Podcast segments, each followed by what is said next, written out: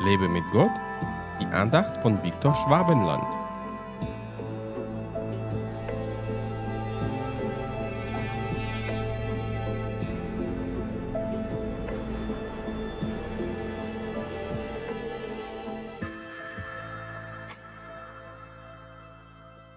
Wer Herzensreinheit liebt und Gnade auf seinen Lippen hat, dessen Freund ist der König.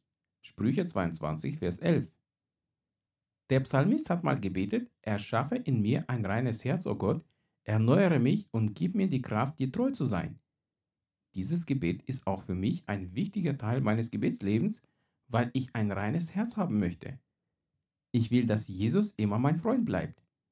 Er ist der König aller Könige und mein Freund. Wie wunderbar!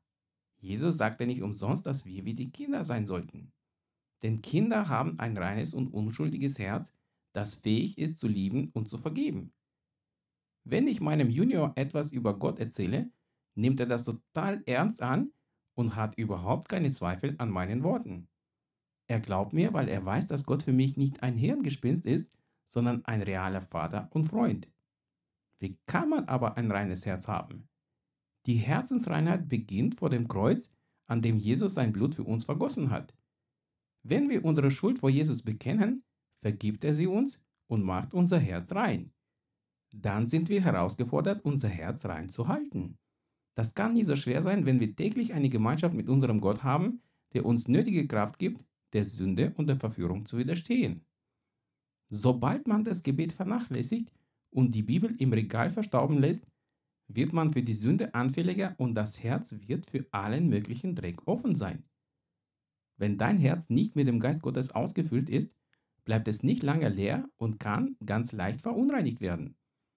Wenn aber der Geist Gottes in dir wohnt, wird der Dreck der finsteren Welt dich nicht antasten und du wirst immer mehr in Gottes Ebenbild verwandelt.